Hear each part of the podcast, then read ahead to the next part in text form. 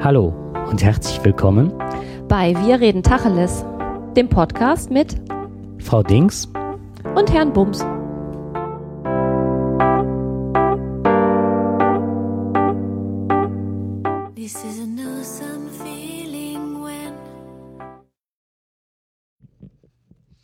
Ja, hallo zusammen zu einer neuen Folge des Tacheles Podcast. Ja, hallo zusammen, auch von meiner Seite.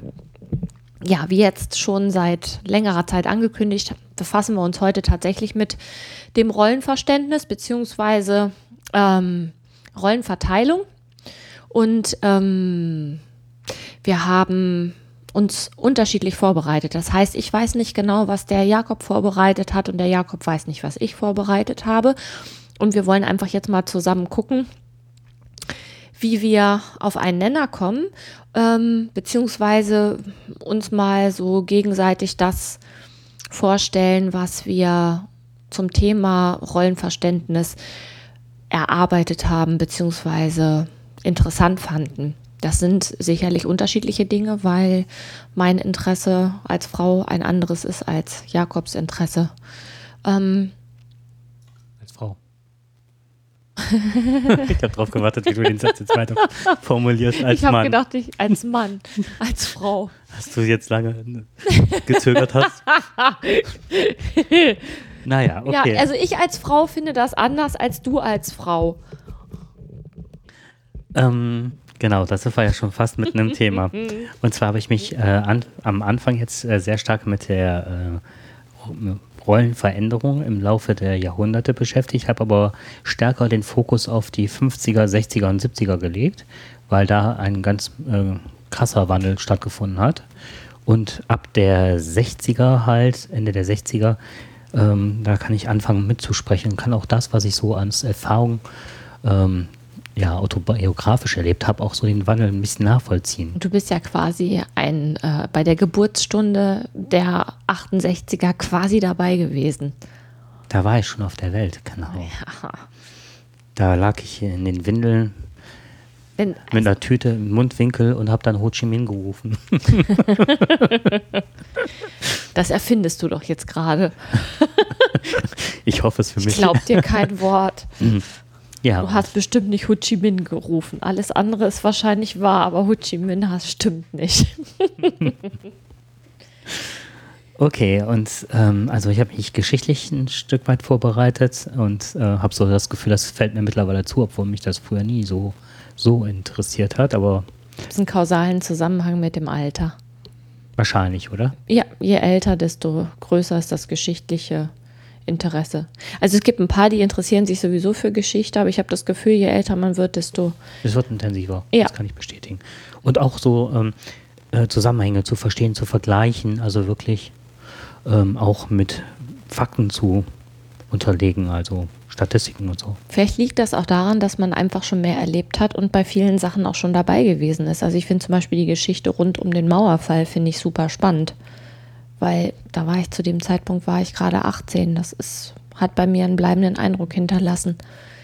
Aber das ist jetzt nicht unser Thema. Nein. Erzähl mal. Also du hast dich auf die 50er und 70er Jahre erstmal so fokussiert, weil da. Genau, und das nochmal unterteilt in die drei Bereiche Arbeit, ähm, Familie und äh, Sektor Haushalt, also Hausarbeit. Wobei das eine nicht mit dem anderen äh, verglichen wird. Ja, in den 50er Jahren war, galt der Mann als Ernährer und war in der Lage, durch seine Arbeit ähm, seine Familie alleine zu unterhalten. Ähm, die Frau war für die Kindererziehung zuständig und kümmerte sich um den Haushalt. Das wandelte sich in den 60er Jahren. Da war die moderne verheiratete Frau, entwickelte da eine Lust am Zuverdienen. Und da kann ich direkt einhaken. Das war damals absolut verpönt in dem Ort, wo ich herkam, wenn eine Frau arbeiten ging. Die muss, die muss ja was dazu verdienen. Nee, die geht nur wegen des Autos arbeiten. Ach so. Die können sich das gar nicht so leisten und die muss ja arbeiten, weil ansonsten kriegen sie das Auto und dem ja, die muss Lux arbeiten. Für den Luxus. Ja, genau. Die muss arbeiten, hm. weil der Mann das nicht alleine stemmen kann. Genau, das war so ein dickes Vorurteil. Und ähm, in den 70er Jahren fing es dann an, dass so, die äh, Frau, die Arbeit der Frau zu Hause ähm, in Frage gestellt wurde. Und ohne diese Geschlechterhierarchie, also der Mann geht arbeiten und bringt das Haus, äh, bringt das Geld für den Haushalt, die Kinder und so weiter nach Hause, für, die, für den Lebensunterhalt und die Frau geht, äh, ist zu Hause. Diese Geschlechterhierarchie ist äh, in den 60er Jahren ähm, der Ursprung gewesen, dass sich überhaupt Emanzipation so stark entwickelt hat, um das aufbrechen zu können oder dagegen anzugehen. Ähm, ein, ja, ein gesellschaftlicher Kons äh, Konsens wurde über Erwerbsarbeit entfacht, also auch in den 60er Jahren. Und ähm, es entstand so zwischen 62 und 69 ähm, die Idee der Teilzeitarbeit dass Frauen, also ich habe gedacht, das wäre eher ein neueres Phänomen, die Teilzeitarbeit. Und mhm. habe gedacht, das wäre so aus dem, äh, dass es nicht mehr so viel Arbeit gibt, dass daraus Teilzeitarbeit entstanden ist. Mhm. Und äh, das ist aber nur dadurch entstanden, also dass Frauen wirklich arbeiten wollten und dann aber gebunden waren an, die mussten halt weiterhin ihren Haushalt erfüllen und ihre Arbeit zu Hause erledigen und Kinder versorgen und so weiter. Und deswegen ist Teilzeit eingeführt worden. Und auch die Wirtschaft hatte einen ganz großen ähm, Anteil daran, weil ähm, es war ja die Zeit des Wirtschaftswunders ne? und viele Migranten kamen ins Land und deswegen war auch in der Industrie die Teilzeitarbeit unheimlich populär. Weil die mehr Arbeit hatten als Erwerbstätige. Genau. Da musste die Frau ran. Und, und, aber guck mal, da sehe ich doch aber jetzt, also da hat sich ja bis heute nicht viel verändert, ne? Die Frau geht Teilzeit arbeiten, damit sie die Arbeit zu Hause auch noch schafft. Haben genau. wir ja in einer der letzten Folgen gehabt, dass sich daran nicht viel geändert hat. Nee, und was ich erschreckend fand, war, ähm, ich finde die Zahl jetzt doch, ich habe sie. Ähm, wir sprechen hier bei einer ähm, Haushaltsarbeitszeit äh, 1953, also Haushalt plus Kinder, von einer Arbeitszeit von 69,2 Stunden. Und 1966 ähm, betrug die Zahl 72,2 Stunden. Das hat sich sogar erhöht. Und das vor dem Hintergrund, dass ja auch die, der ganze Haushalt technisiert wurde. Da geht man ja eigentlich von aus, halt, äh, wir haben heute über den Thermomix gesprochen, das war mhm. ganz witzig. Und zwar, dass man meint, mit mehr Maschinen im Haushalt und mehr Geräten okay. würde alles schneller von der Hand gehen. Und ähm, da war also ein Grund, ähm, dass alles intensiver gepflegt werden muss. Und das, und das fand ich so irre, die Hygienestandards durch Waschmaschinen und so weiter mhm. erhöht wurden und dadurch auch mehr Zeitaufwand. Mhm. Also ich habe mich damals mit meiner ähm, Schwiegermutter darüber unterhalten, die im Keller noch ähm, diesen, mir den Platz mal irgendwann gezeigt hat, wo dieser große Kessel stand. Ne? Also meine Ex-Schwiegermutter, die vier Kinder, also insgesamt fünf Kinder, aber die, da ist teilweise der Altersunterschied so groß gewesen, dass sie nicht für alle fünf Kinder gleichzeitig die Windeln waschen musste, sondern aber immer so für drei Kinder, die einfach wahnsinnig viel Zeit damit verbracht hat, äh, unten im Keller tatsächlich in so einem riesigen Kessel ähm, die Wäsche zu waschen, die Windeln zu waschen. Ähm, da ist einfach unheimlich viel Zeit drauf gegangen. Und sie sagte, sie hätte trotzdem, äh, sie hätte damals viel Zeit mit Wäschewaschen verbracht, weil einfach eine Waschmaschine, also sie sagte, als sie die erste Waschmaschine bekommen hat, das war der absolute Oberluxus. Aber die Menschen würden auch heute alles sofort waschen. Also damals war es halt so, dass die Kinder, die haben so einen Kittel angekriegt und ähm, der wurde dann halt gewaschen, aber das, was da drunter, also nicht bei jedem Fleck wanderten die Sachen direkt in die Wäsche. Klar wurde die Unterwäsche gewaschen, aber so das oben drüber, das, das war ganz anders organisiert als heute. So, so dass die Frauen, ähm, nachdem dann genau das, was du gesagt hattest, nachdem dann die ähm, diese ganzen technischen Geräte kamen, sich plötzlich alles, ja, der Anspruch ist gestiegen. Mhm. So. Da fände ich jetzt mal spannend, ob da die Werbung auch ihr, ihren Teil zu beigetragen hat. Blitzblank, rein, mit Persil, muss gewaschen sein oder so. Ja, also das kann ich mir super gut vorstellen. Mhm. was ich auch interessant fand, war halt, ähm, es fand wohl schon in den 60er, 70er Jahren halt ein Wandel auch in der Arbeitswelt statt. Und da sind ähm, unheimlich viele maschinelle EDV-Verarbeitungen gekommen und äh, auch ein, eine Revolution hat das Diktaphon hervorgebracht. Und es gab dann ab einer gewissen Zeit äh, Schreibsäle. Da haben halt ganz viele Frauen Büroarbeiten geleistet. Mhm. Das wurde unheimlich angesehen. Sie waren in einem Angestelltenverhältnis Ja. Ähm, und konnten dann halt, ähm, das war so ein bisschen zweischneidig. Auf der einen Seite konnten sie dann dazu verdienen und auf der anderen Seite waren sie ähm, äh, trotzdem die Mutter und die Frau zu Hause. Und das ist auch das, also das Selbstbewusstsein der Frau hat sich dadurch ein Stück weit ähm, etabliert. Und trotzdem waren die zwiegespalten, weil sie auch ihren Männern teilweise auch äh, gefallen wollten, noch diese andere Rolle zu übernehmen. Das ist also in sehr vielen Umfragen damals herausgekommen, dass sie trotzdem gerne Frau und Mutter und bewundernde Frau, wenn man halt abends nach Hause kommt. Das waren ja auch die Ansprüche, die da der an Zeit, sie gestellt wurden. vielleicht ne? ist auch das genannt worden, weil man das auch hören wollte. Ja, ich glaube, dass das auch so war. Ich glaube auch, dass sich da bis heute nicht viel dran geändert hat, weil man das eigene Ich ja doch immer nur im Spiegel in, in der Abgrenzung zum Umfeld sieht. So, natürlich ist das nicht unwichtig. Und was auch in der Arbeitswelt als Rationalisierung bezeichnet wurde, fand auch im Haushalt statt und äh, aus den USA kommen, war, ähm, wandelte sich die Arbeit zu Hause so in Richtung ähm, Wirtschaftsunternehmen.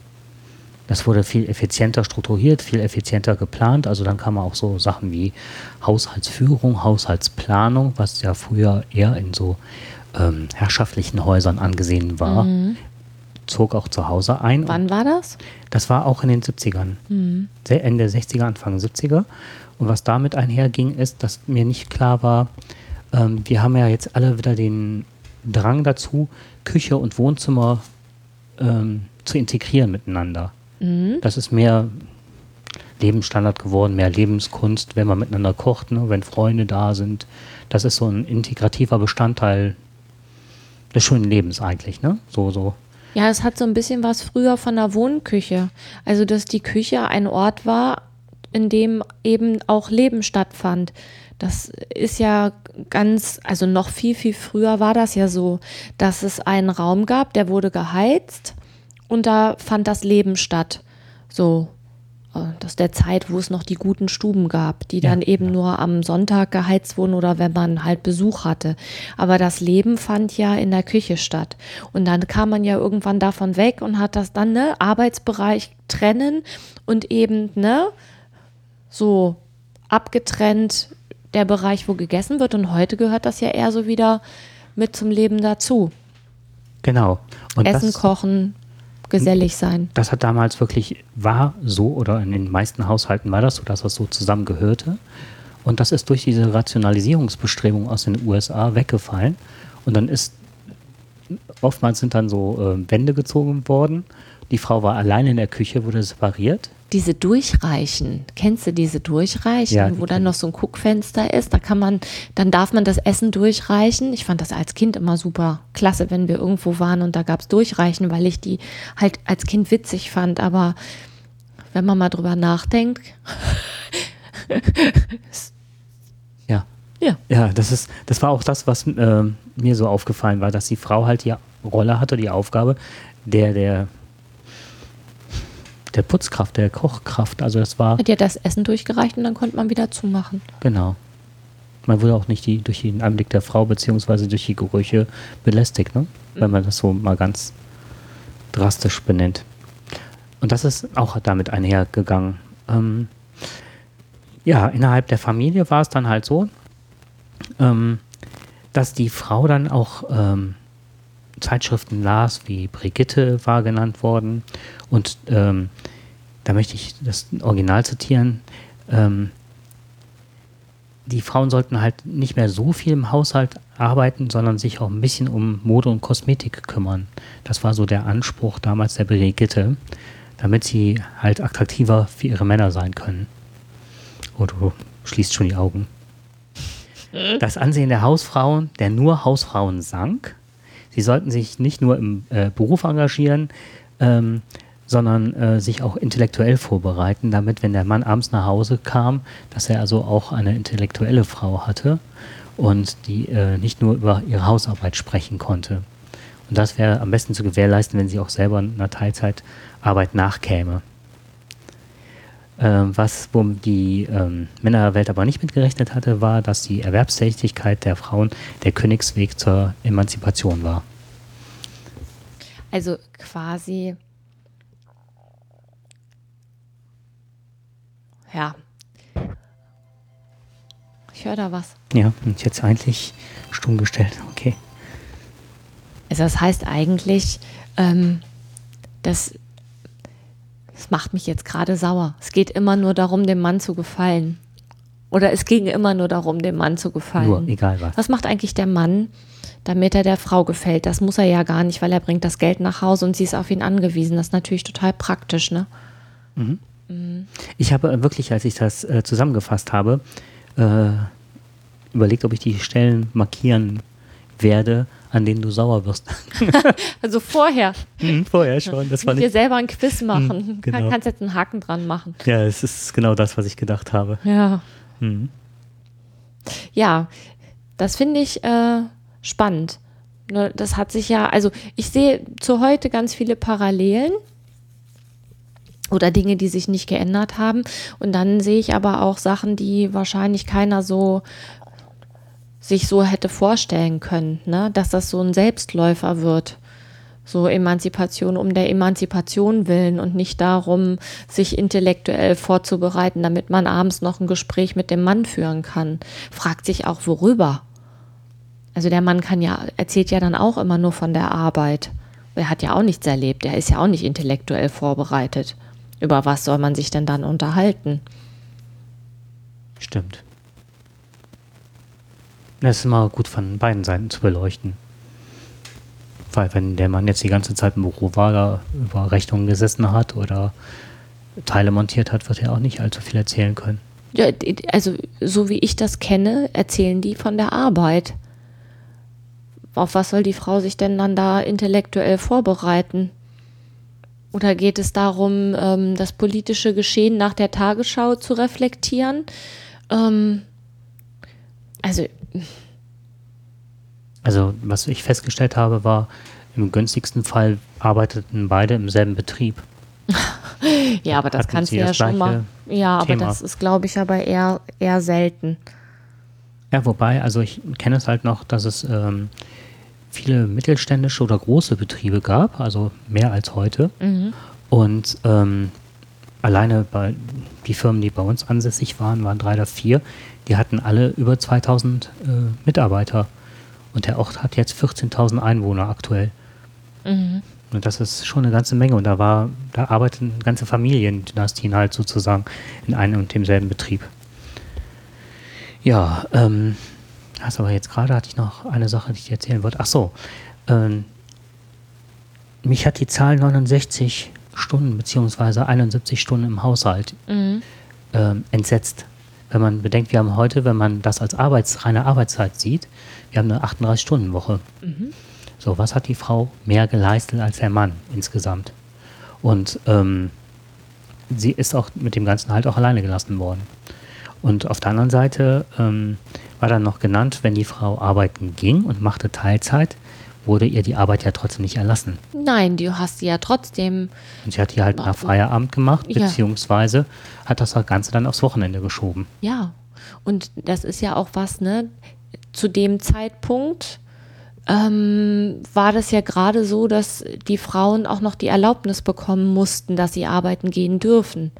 Es war ja nicht so, dass die frei entscheiden mhm. durften, mhm. sondern die waren ja auch darauf angewiesen, dass der Mann die Erlaubnis gibt. Und wahrscheinlich war es so, ja, klar kannst du arbeiten gehen, du darfst aber deine, deine Verpflichtungen zu Hause nicht vernachlässigen. Und zu diesen Verpflichtungen gehörten ja nicht nur die häuslichen Verpflichtungen wie Haushalt und Erziehung, sondern da gehörten ja auch die ehelichen Pflichten dazu. Und das war ja im Ermessen des des Mannes ähm, zu entscheiden, ob die Frau arbeiten geht oder nicht. Was das Ganze finde ich sowieso total abgeschmackt, wenn du dir mal überlegst, dass nach dem Zweiten Weltkrieg ganz viele Männer ja einfach entweder gestorben waren oder in Gefangenschaft waren und die ganzen Frauen ja da quasi den ganzen Dreck weggeräumt haben. Das heißt, die sind ja durchaus leistungsfähig und trotzdem kommt dann irgendwie sowas zustande. Weißt du, die räumen da den ganzen Kram weg, den die Herren da in Schutt und Asche gelegt haben, räumen da auf, alleine versorgen die Kinder, die wahrscheinlich ohne Vater groß werden und leben unter wirklich widrigsten Bedingungen. Und trotzdem wird denen hinterher eine Ehe aufgezwungen, beziehungsweise die wählen, also in so einem System sind sie dann hinterher davon abhängig, dass ihnen jemand die Erlaubnis gibt zu arbeiten. Das macht alles eigentlich überhaupt keinen Sinn. Da, das ist gesellschaftlich und, und geschichtlich so tradiert gewachsen, dass man sich echt fragt, warum machen die das überhaupt mit? Das macht überhaupt keinen Sinn. Nee, absolut nicht. So, mhm. welche Faktoren beeinflussen da das Denken von klein auf, dass man sich überhaupt in so eine Rolle pressen lässt? Der Ehefrau, der mhm. Versorgerin von Haus und Hof und der Befehlsempfängerin. Das ist, macht, das ist, also allein diese zwei Sachen unter einen Hut zu bekommen, finde ich gedanklich ziemlich schwierig. Darf ich noch eine Sache ja, bitte. einfügen? Und zwar, du hast jetzt gerade äh, die Zeit nach dem Zweiten Weltkrieg. Ich habe mit Absicht nochmal diesen Nationalsozialismus herausgekramt, weil wir ja jetzt gerade wieder so eine rückläufige Tendenz haben die ich auch äh, sehr gefährlich finde. Und dann würde ich auch ganz gerne nochmal die Rolle Was meinst der Frau, du mit rück, rückläufiger ähm, Tendenz? Da kommen wir auch später nochmal, habe ich du kennst ja meinen Ablaufplan oder das, was ich vorbereitet habe, nicht. Ähm, es ist ja, nee. ähm, im Osten hatten wir ja vor gar nicht allzu langer Zeit äh, eine Zahl, wie viele Frauen sich wieder wünschen, mhm. an Herz mhm. zu dürfen.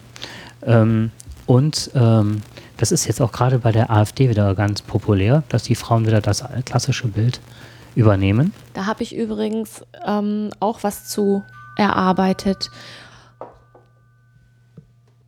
Da hat der Nachbar geklingelt, wir haben eine kleine Unterbrechung gehabt. Ja, genau. Jetzt versuche ich gerade wieder reinzukommen. ähm, das Bild der AfD ist nochmal, möchte ich. Ne? Ja, das genau. Wir waren bei der, bei der AfD stehen geblieben und daran, dass viele Frauen sich zurückwünschen oder sich so eine klare Rollenverteilung anders Sie halten es für erstrebenswert oder ein, ein großer Teil der Frauen hält es für erstrebenswert, eine klare Rollenzuschreibung zu bekommen, die am Herd endet. Mhm. Genau. Und das ist auch bei einigen Männern der Wunsch, um das wieder, bevor ich mich verändere oder meine Rolle in meinem Leben finde, möchte ich gerne die Frau wieder da platzieren, wo ich das Gefühl habe, dass ich wieder das Sagen habe. Weil das auch automatisch, ja, weil es auch automatisch seine Rolle definiert. Hm. Das ist ja, das eine hängt ja mit dem anderen zusammen. Wenn das Rollenbild der Frau nicht klar umrissen ist, dann hat der Mann auch keine klare Rolle. Und das ist ja eigentlich, eigentlich wäre es ja schön zu gucken, was für zwei Menschen da aufeinandertreffen und zu gucken, was kann ich, was will ich und was, was möchte ich haben. Mhm. Und du hast gerade schon was benannt, wo, auf das ich jetzt für mich persönlich, wenn ich das Ganze reflektiere und überdenke, ähm, wo ich gerne hin möchte, nämlich genau das, auf zwei Menschen hinkommen. Ja. Und nicht dieses Rollenverständnis und was ist aufoktroyiert und. Ja, hm? das hat aber eine ganz spannende Komponente. Das ist nicht sicher. Wenn du jetzt, ähm, also, ein Organismus strebt ja immer danach, dass er sicher ist. So, und wenn jetzt das eine Rollenbild, das der Frau nicht klar umrissen ist, ist auch automatisch nicht klar, welche Rolle der Mann hat. Das heißt, wenn ich dafür sorge, dass da eine klare Rolle vorherrscht, alles ist geregelt, alles ist sicher, dann weiß ich, wo mein Platz ist und brauche nicht mehr drüber nachdenken. Das ist ein Selbstläufer. Das ist sicher und relativ, ähm, es ist wenig störungs anfällig. Wie hieß es beim Känguru? Derjenige, der definiert, der bestimmt? Perfekt. Ja, hm. derjenige, der definiert, der bestimmt. So, dann ist aber die Frage, wer definiert. Und das ist ja oftmals nicht ähm, innerhalb dieser ähm, Gemeinschaft derjenige, der definiert, sondern es sind ja immer so Außenfaktoren, die definieren und bestimmen. Ja. Gesellschaftliche Zwänge und aber Ja. Wirtschaft, also kommen wir später nochmal zu. Ähm, oder vielleicht auch jetzt schon beim nächsten Mal, weil die Zeit ist schon weit fortgeschritten. Wir sind jetzt schon bei äh, 25 Minuten. Das ist Oha. Wahnsinn. Also da würde ich, würde ich gerne auch jetzt gleich noch ein bisschen drauf Hm. kommen, weil das eigentlich für mich der Knackpunkt des Ganzen ist. Ich erzähle noch ganz kurz zum äh, nationalsozialistischen Ja. Frauenbild. Und zwar war das ein, kein Frauenbild, sondern ein Mutterbild. Und die hatten ja auch, glaube ich, das, ähm, den Weltfrauentag abgeschafft, dafür Ja, den Muttertag eingesetzt, soweit ich weiß. Ne? genau das. ähm, die Frau als naturbestimmtes Wesen, äh, also sie galt als naturbestimmtes Wesen. Das Eindringen der Frau in die Männerwelt des Mannes wäre für die Nationalsozialisten eine Fehlentwicklung, die im Interesse der Frau wieder rückgängig gemacht werden müsste. Ne? Wer, Interesse der Frau vor allem, ja. ja, wer definiert bestimmt. Ja, So, was ist das heute eine kuriose Sendung? wieso? Jetzt geht gerade, Dein. Stecker. nee, nicht mein Stecker, mein Akku geht leer. Oh nein. Ja, Wo kann man dich denn aufladen? bring mir mal ein Bier. Willst du ein Guinness oder willst du ein Kölsch? Nein, danke. Ich habe noch ein Guinness aus Irland. Nein, habe ich Oh. natürlich nicht. Aber es ist ein Guinness aus Deutschland. Also, Im November 37 wurde die Frauenarbeit freigegeben. Ähm, sie verdienten aber nur 75 Prozent des Männerlohns und ihre Aufstiegschancen waren wesentlich geringer. Ähm, die Frau war im NS-Staat keine Persönlichkeit, in, kein Individuum mit dem Recht zu selbstständigen und eigenverantwortlichen Entscheidungen. Äh, sie eignete sich nur als Ersatz in Notzeiten äh, und war als Mittel für einen bestimmten oder veränderbaren Zweck bestimmt. das war auch der einzige Grund, weswegen das wieder erlaubt wurde. Weil die hatten Not, habe ich neulich in, auf einer Seite ähm, gelesen, wo es quasi nur um Frauenrechte in der NS-Zeit ging. Ich weiß leider nicht mehr, wer, wer ähm, Urheber dieser Seite war. Da ging es auch ganz, also war ein großer Abschnitt nur über die ähm, Erwerbstätigkeit von Frauen in der NS-Zeit. Es war eine ganze Zeit lang verboten für die Frauen zu arbeiten, weil sie nämlich sich quasi nur um diese Mutterrolle zu kümmern hatten. Also es ging darum, dass die Frauen möglichst äh, viele Soldaten gebären sollten. Das haben die nicht so genannt, aber darauf lief es letztendlich ja hinaus. Und dass die Arbeit erlaubt war, das hatte einfach nur den Hintergrund, dass die ähm, mehr Arbeit hatten, als die Männer schaffen konnten. Und deswegen wurde ähm, das den Frauen erlaubt. Das war der einzige Grund. Das war gerade eine total interessante Formulierung. Als die Männer schaffen konnten, Ja, selber zu erledigen. richtig, genau. Ich dachte, als Arbeit für die Frauen schaffen konnten. ach so. Nein, nee. Es ging darum, dass sie das nicht erledigen konnten. Richtig. Es gab halt eine Menge zu tun, ne? 37. Ja, Vorbereitung auf ja, den Krieg. sicher. Und auch während des Krieges waren Frauen bekamen ja eine ganz andere Rolle, durften plötzlich Flugzeuge und Angriffe Ja. fliegen, weil es zu wenig Piloten gab. Genau. Und die Ehe war nicht angesehen als äh, individuelle Glückszelle, sondern als Keimzelle der Volksgemeinschaft. Also sollten genug ähm, Krieger geboren werden, am besten großblond und blauäugig. Und sie waren dann noch für die Krankenpflege, das ist ja auch nochmal beim Krieg sehr interessant, wurden dann ausgebildet zu Krankenschwestern. Ja, für Handarbeit und Säuglingsarbeit zuständig. mhm. Und ein letztes noch. Ähm, man könnte jetzt nahelegen, was ist am tradiertesten in unserem Kulturraum über all die Jahrhunderte, das ist die Religion. Und ich habe nachgeschaut, es gibt in keiner, das habe ich aber auch äh, belegt gefunden, keine Religion, weder das Judentum, der Islam noch das Christentum schreiben diese Rolle der Frau zu. Überall ist der Grundsatz, der Kerngedanke, Gott schuf beide, Mann wie Frau, als äh, gleichberechtigt, als sein Ebenbild. Ähm, Im Christentum heißt es, Frau und Mann sind nach der Heiligen Schrift gleichberechtigte Geschöpfe Gottes in der Schöpfungsgeschichte. Also wer nachlesen will, Mose 1, 18 folgende. Also 1 Mose 2, 18 folgende. Mann und also dass Mann und Frau als Ebenbild Gottes geschaffen wurden. Und so zieht sich das durch den Islam und durch das Judentum. Also Genau.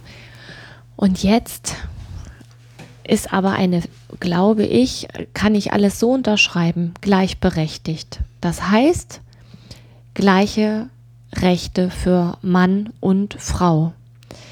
Was für mich nicht heißt, dass beide, dass beide dieselben Menschen sind. Dafür sind wir Menschen doch viel zu unterschiedlich.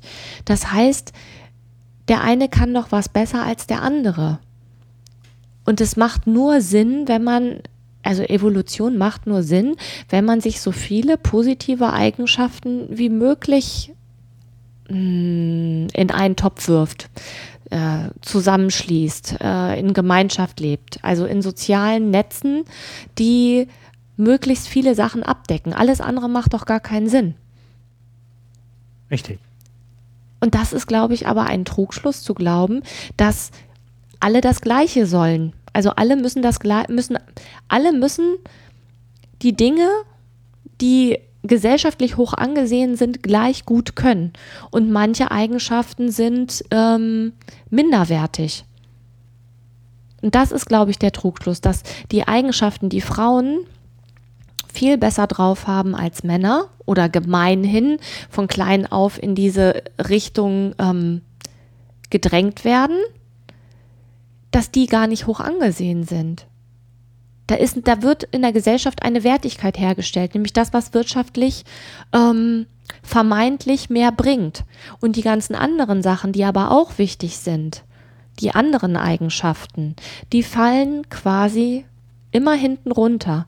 Und das ergibt eine Gesellschaft, die in sich überhaupt nicht homogen, äh, nicht, nicht heterogen ist. Ja, und die Frage ist, warum wird das so gewollt oder forciert? Es ist ja wirklich nicht so, als würde das so massiv unterstützt, dass man diesen Fortschritt durch diese Heterogenität ähm, wollen würde. Weil es wirtschaftliche Faktoren gibt, die Genau. bestimmte Sachen, manche Sachen sind einfach besser bezahlt als andere. Also wenn die jetzt, ähm, ich finde, fangen wir mal ganz unten an. Also unten im Sinne von Lebensjahren. Ne? Erzieherinnen machen ja einen total wichtigen Job, ist aber ganz schlecht bezahlt. Was überhaupt keinen Sinn macht. Eigentlich müssten die richtig viel Geld bekommen, damit die hoch motiviert sind und in, in, ähm, die müssten eigentlich Systeme vorfinden, wo Kinder optimal auf das Leben vorbereitet werden. Das heißt, die müssten eigentlich auch in ganz vielen verschiedenen Bereichen richtig extrem gut ähm, gefördert werden, damit man auch rauskriegt, wer von diesen kleinen Kindern denn etwas besonders gut kann. Also sei es jetzt eine Frühsprachförderung für mehrere Sprachen ähm, oder was weiß ich, feinmotorische, ne, analytische Sachen. Da könnte man ja ganz viele Bereiche schon im Kindergartenalter abdecken, um rauszukriegen, in welche, in welche Richtung ist denn mein Kind begabt. Das passiert ja auch bei ähm, Ich kann an der Stelle noch Ja. kurz einhaken, weil unsere berufliche Erfahrung zeigt ja auch, ähm, dass wenn Kinder an der Stelle halt auch massive Defizite, die sozial bedingt sind oder ähm, aufgrund einer Behinderung entstanden sind, dass die Kindergärtnerinnen sehr, sehr oder Erzieherinnen sehr früh in der Lage sind, diese äh, sehr fachlich genau, sehr schnell zu benennen, daran zu arbeiten und ähm, Vernetzungen zu schaffen, dass die Eltern die Möglichkeit haben, zu Spezialisten zu gehen und so weiter. Und dass, wenn die in die Schule kommen, auch genau auf diese Punkte hinweisen. Genau, das heißt, die erkennen schon relativ früh, du hast jetzt ein Defizit benannt, ne? Ähm, ich glaube aber, wenn die mehr Zeit hätten, ähm, weniger Kinder, dann gäbe es auch die Möglichkeit, besondere Begabungen frühzeitig festzustellen und genau dann auch in dem Bereich zu fördern und Eltern dahingehend zu beraten. Das würde unserer Wirtschaft wahnsinnig weiterhelfen. Aber da, da, wird kein Geld reingesteckt, weil es eine ähm, Erziehung ist nun mal kein hohes Gut. Das wird Das wird einfach vernachlässigt. Ja. Und daraus, also, ne, was halt ähm, hohen Stellenwert hat, sind halt andere Dinge und die werden entsprechend bezahlt. Und deswegen streben alle danach. Und das hat nichts mit Gleichberechtigung zu tun. Das ist einfach eine Wertigkeit, die durch unsere Gesellschaft hergestellt wird. Jetzt aus der Männerperspektive, wenn du Fähigkeiten hast als Mann, äh, empathisch auf Situationen zu reagieren, hast du als Mann in der Frauenwelt teilweise, aber mit Sicherheit in der Männerwelt ein Problem. Du hast so oder so ein Problem. In der Frauenwelt bist du ein Eindringling, der quasi, ähm, ja, also Mann im Kindergarten, der sich zur Aufgabe machen möchte, kleine Kinder zu erziehen, weil das sein Lebenstraum ist. Das ist eine Hausnummer in unserer Gesellschaft. Sowohl als auch. Und das hat noch eine andere Komponente. Du kannst als Mann, wenn du diesem tradierten Rollenbild, was ja, also tradiert heißt so, äh, klingt so, als wäre es ja nicht mehr vorhanden. Es ist aber sehr wohl vorhanden. Wenn du als Mann, als Erzieher unterwegs bist, dann kannst du gar keine Familie von dem Geld ernähren. Das geht ja nicht. Du kannst von dem Geld keine Familie ernähren.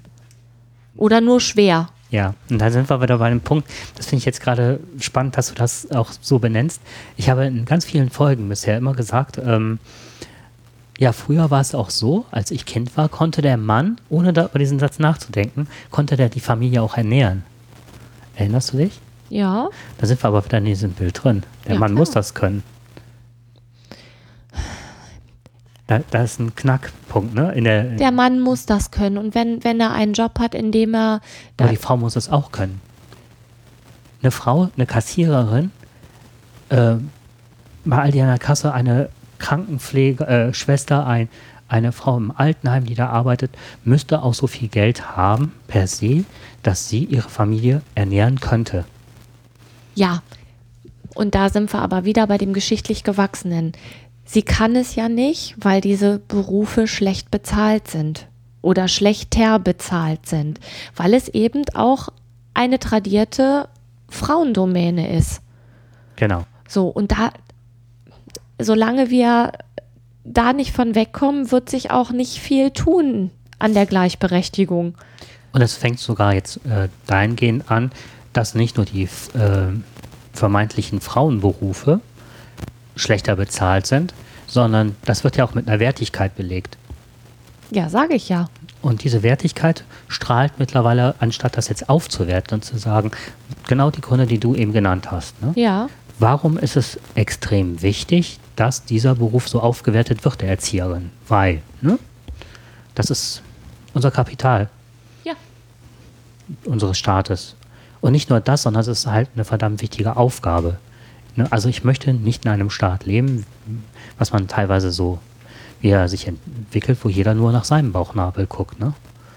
So, und das ist ja das, was sich so mittlerweile ganz, ganz elementar abzeichnet. Und da kann man entgegenwirken an der Stelle.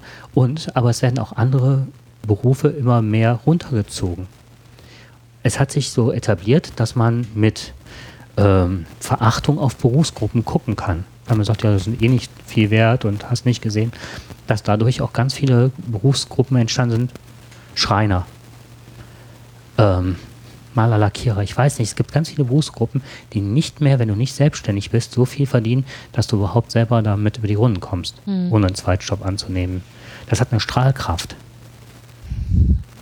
Und nur die, wo du Banker bist, aber noch nicht mal mehr in der Filiale sitzt, sondern äh, im Grunde das große Geld machst oder sonst was oder andere Leute bescheißt, um das mal jetzt fies zu sagen. Ähm, das sind, wo das die Hauruck-Menschen mit Ellbogen sind, das sind oftmals diese anerkannten oder diese richtig vergeistigten Aufgaben. Ich frage mich gerade, wenn wir jetzt nochmal bei diesem Rollen, bei diesem Rollenverständnis bleiben, in dem, in dem Moment, wo ich andere Berufsgruppen degradiere, werte ich ja meinen eigenen Beruf auf.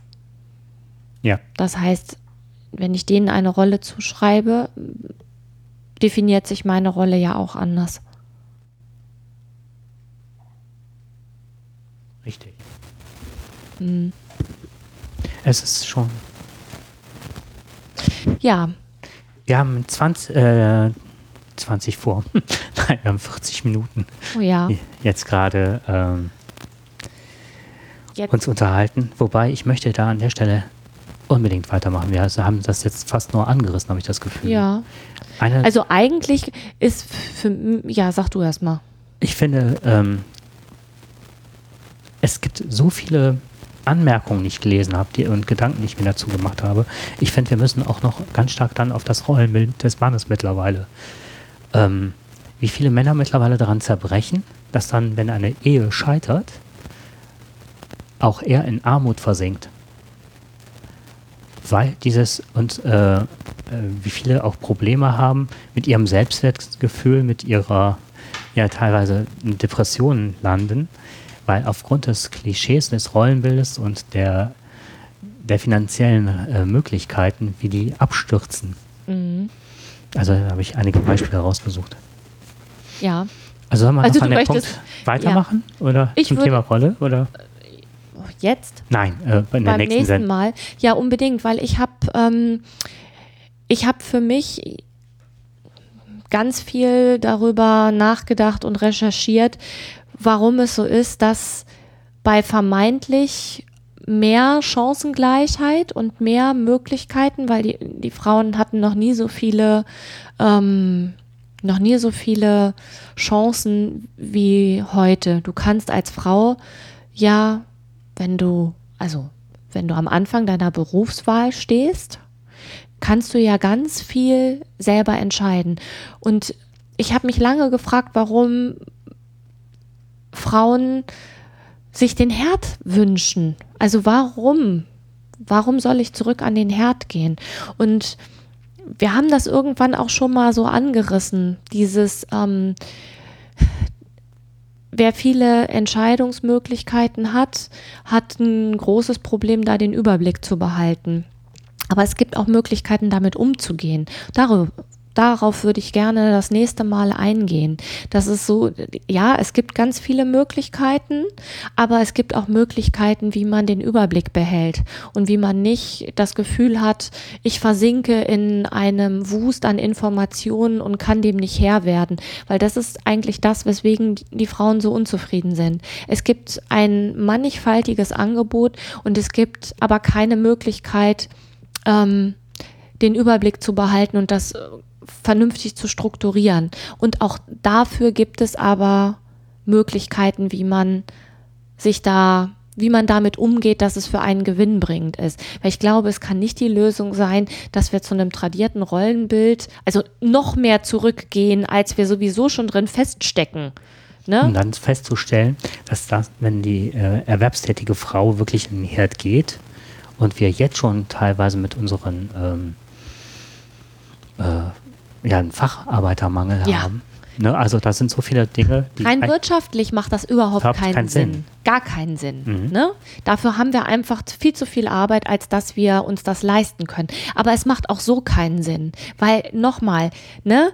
Es kann nicht sein, dass eine, äh, dass mein, mein Lebenselixier darin besteht, dass ich gut aussehe, dem Mann nach dem Mund rede, zu Hause die Arbeit mache, äh, was dazu verdiene, was bedeutet, ich habe noch mehr Arbeit, die Kinder optimal versorge und dann sind die Kinder aus dem Haus und was mache ich dann? Was ist denn dann meine Aufgabe? Was mache ich denn dann die restlichen 20 Jahre, die dann noch auf mich zukommen? Das ist ja auch sowas von zwölf bis mittags gedacht. Und diese gewachsenen Strukturen, die sich viele zurückwünschen, gibt es in der Form erst gar nicht mehr. Die Männer werden an der Stelle, die sich das so wünschen, auch wieder sehr hart aufschlagen. Und es, dieser rote Faden, den du eben benannt hast, der zieht sich wirklich durch alle Themen durch. Ne? Diesen Überblick verlieren, zu viele Möglichkeiten, Wahlmöglichkeiten ja. und immer wieder selber gefordert sein, sich damit selbst auseinanderzusetzen. Ich glaube, das ist ein ganz wesentlicher Punkt. Ähm, warum ich nach solchen Klischees, nach solchen Rollenbildern greife, weil es mir fehlt, mich selbst mit mir selber auseinandergesetzt zu haben. Denn das, was, ähm, was an Wünschen von manchen Männern genannt wurde, das sind nicht meine Wünsche. Und da möchte ich nichts mit zu tun haben. Aber es ist halt, weil es eine andere Entwicklung genommen oder ein anderes, eine gelernte Möglichkeit der Entscheidungsfindung. Ja. Und hat. es muss einfach mehr geben als eine Rollenzuschreibung, weil welche Rolle soll denn, also welche Rolle soll denn von wem ausgefüllt werden? Weil die Menschen so unterschiedlich sind, dass sowieso dieses, dieses Rollenschema ja nicht, also das passt vielleicht von 100 auf 2 und dann ist Feierabend. Was auch noch Thema sein wird nächstes Mal, finde ich, ist, dass bevor ich mir überhaupt mich in diesem Rollenverständnis, in diesem Rollenangebot, was da zur Verfügung steht, zurechtfinden kann, muss ich erstmal wissen, was kann ich, was will ich und was brauche ich. Und ich glaube, da scheitert es schon. Ich kann mir keine Rolle aussuchen oder kann keine Rolle ausfüllen, wenn ich nicht weiß, welche Möglichkeiten, also was, was bringe ich denn mit? Ich suche mir ja auch keinen Beruf nach, äh, nach Schema F aus, sondern ich gucke ja, was kann ich? Ne? Also wenn ich keine Gartenschere in der Hand halten kann, dann werde ich nicht Floristin. So. Ich muss gerade lachen, weil mir fehlt gerade ein, ähm, ähm, das ist die Dreifaltigkeit der Persönlichkeitsentwicklung. Die Dreifaltigkeit der Persönlichkeitsentwicklung. Was kann ich, wer bin ich? Ja. ja. Was habe ich für Ressourcen? Was habe ich für Ressourcen? Ja, das, das muss man ja auch wissen. Wenn ich überhaupt nicht mit Kindern, also es ist ja schon mal gut, wenn man, wenn man an Kindern was Nettes finden kann, wenn man ähm, spürt, dass man da eine Verbindung zu hat zu kleinen Kindern. Wenn man das nicht hat, dann sollte man keine Familie gründen. Dann ist man besser alleine unterwegs und zwar ohne Kinder, weil die werden einem gehörig auf die Nerven fallen. Kinder sind halt anstrengend. Es ist schon mal gut, wenn man Kinder mag, bevor man welche in die Welt setzt, finde ich. Darf ich da zum Abschluss noch ein kleines Anekdötchen? Ja, bitte.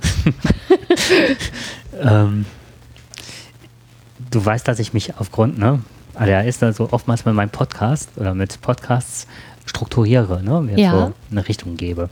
So, und jetzt war aber mein Akku von meinem Handy leer, dass ich keinen Podcast hören konnte und stand aber sehr äh, selbstversunken auf ähm, unserem Carport und habe dann mit einem Hochdruckreiniger habe ich dann den Carport gereinigt und so wirklich so, ach, das war fast ähm, ähm, meditativ. Meditativ, das Wort fehlte mir, danke. Meditativ. Und also ich bin von Reihe zu Reihe zu Reihe gegangen. Es war so schön. Und, dann? und im Hintergrund spielten fünf Kinder, die waren bei den Nachbarn, mag ich super gerne. Da habe ich gelernt, nochmal mir vor Augen geführt, dass Kinder über die Wiederholung mhm. lernen. Mhm. Und das im Spiel. Mhm. Die spielten also, solange ich da auf dem Carport war, fast zwei Stunden dasselbe Spiel in einer Lautstärke, die sich immer mehr steigerte, sodass ich dachte so, ich muss jetzt gleich irgendwelche Oropax holen oder so. Und immer das gleiche Spiel und immer die gleichen Sätze. Mhm. Das wurde nicht langweilig und ich stand da wirklich völlig genervt. Ja, du weißt natürlich irgendwann schon, was kommt, aber für die Kinder ist das anders. Also ich kann mich noch an dieses Spiel erinnern. Ähm, ach, alle, alle Eltern werden jetzt sich gleich an den Kopf fassen und sagen, oh ja, es war so schön, als es vorbei war. Ähm, Kinder, die im Hochstuhl sitzen, in der Karre sitzen oder was weiß ich wo sitzen, die ihren Schnuller nehmen und nach unten fallen lassen. Jetzt klingelt mein Telefon, wir lassen es mal klingeln. Schnuller nehmen, fallen lassen, Schnuller nehmen, fallen lassen. Und man ist gezwungen, das Ding immer wieder aufzuheben. Und immer und immer wieder aufzuheben. Die lernen aber, dass die Dinge nach unten fallen. Und das ist ganz wichtig. Ja, der Anrufer. Auf jeden Fall ist man dann ziemlich gut in Übung, was Bücken und Rückenschule angeht, oder? Ja, und es hört auch nicht auf. Es hört nicht auf.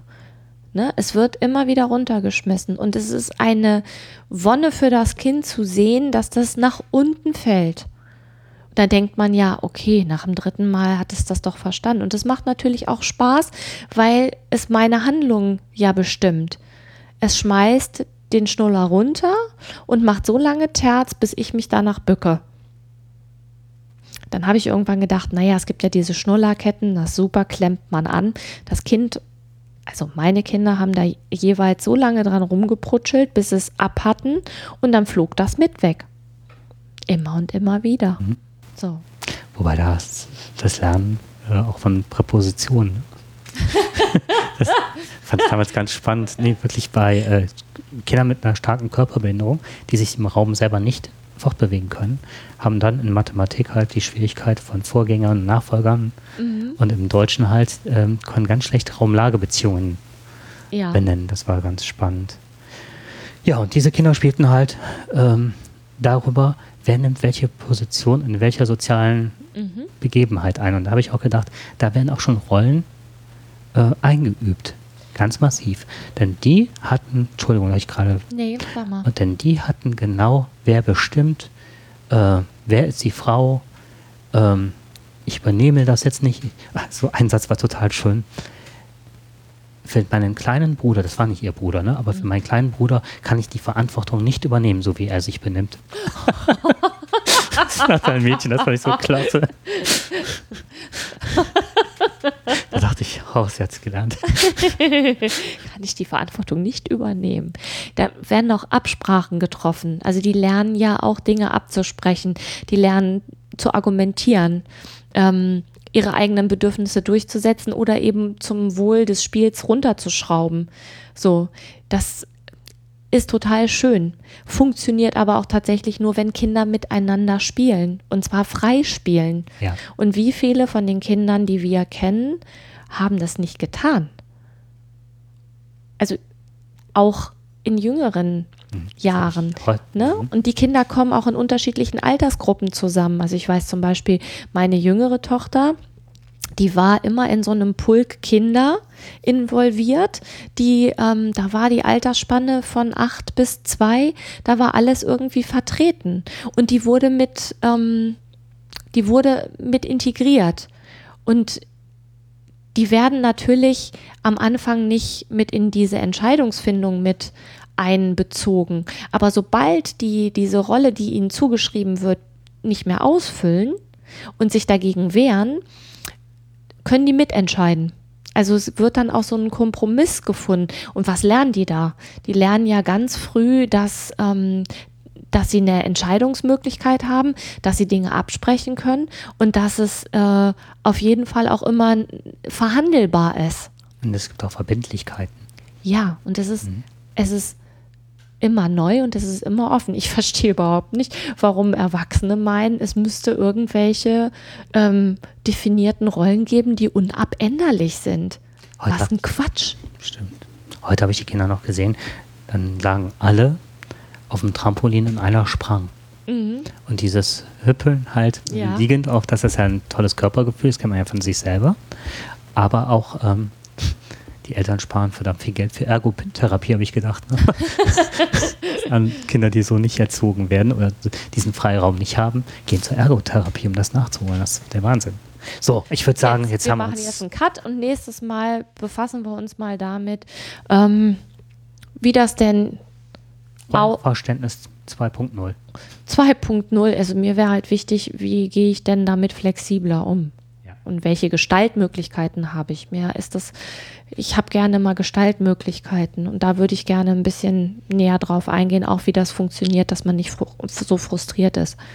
Für beide Seiten. Für beide Seiten, ja klar, für beide Seiten, weil wenn der eine frustriert ist, dann wird der andere nicht glücklich werden auf Dauer, so oder so. Egal ob jetzt Mann oder Frau. Okay, machen wir einen. Cut hier an der Stelle. Ja. So, Und wünschen euch schon mal viel Spaß bei Teil 1 unseres Rollenverständnisses. Ja. Wenn ihr bis hierhin gekommen seid, habt ihr den hoffentlich schon gehabt. Okay, Dann bis zum nächsten Mal. bis dann. Ciao. Tschüss.